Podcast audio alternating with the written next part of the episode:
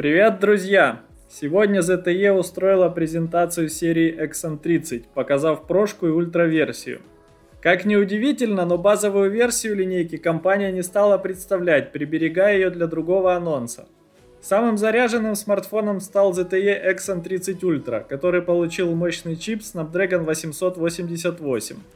Изогнутый AMOLED-экран диагональю 6,67 дюйма, разрешением 2400 на 1080 точек – с частотой обновления 144 Гц и частотой отклика сенсора 300 Гц.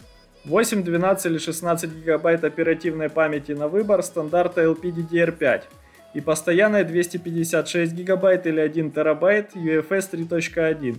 Главное же достоинство Exxon 30 Ultra – камера, которая получила сразу три датчика разрешением 64 мегапикселя каждый. Основной сенсор Sony IMX686 со светосилой 1.6 и оптической системой стабилизации изображения, который дополнен шириком и датчиком глубины.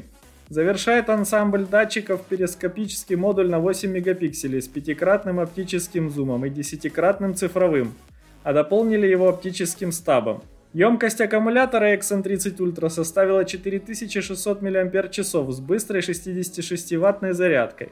Имеется порт USB Type-C, дисплейный сканер отпечатков пальцев, поддержка Bluetooth 5.2 и Wi-Fi 6E.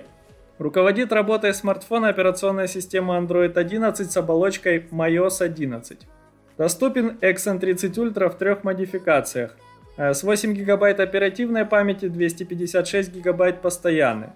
12 ГБ оперативной памяти, 256 ГБ постоянной памяти. И 16 ГБ оперативной, 1 ТБ постоянной памяти. По цене 720, 766 и 1021 доллар соответственно. ZTE XN30 Pro обладает тем же чипом и дисплеем, но он плоский. Частота обновления дисплея снижена до 120 Гц. А вот частоту отклика тача напротив увеличили до 360 Гц.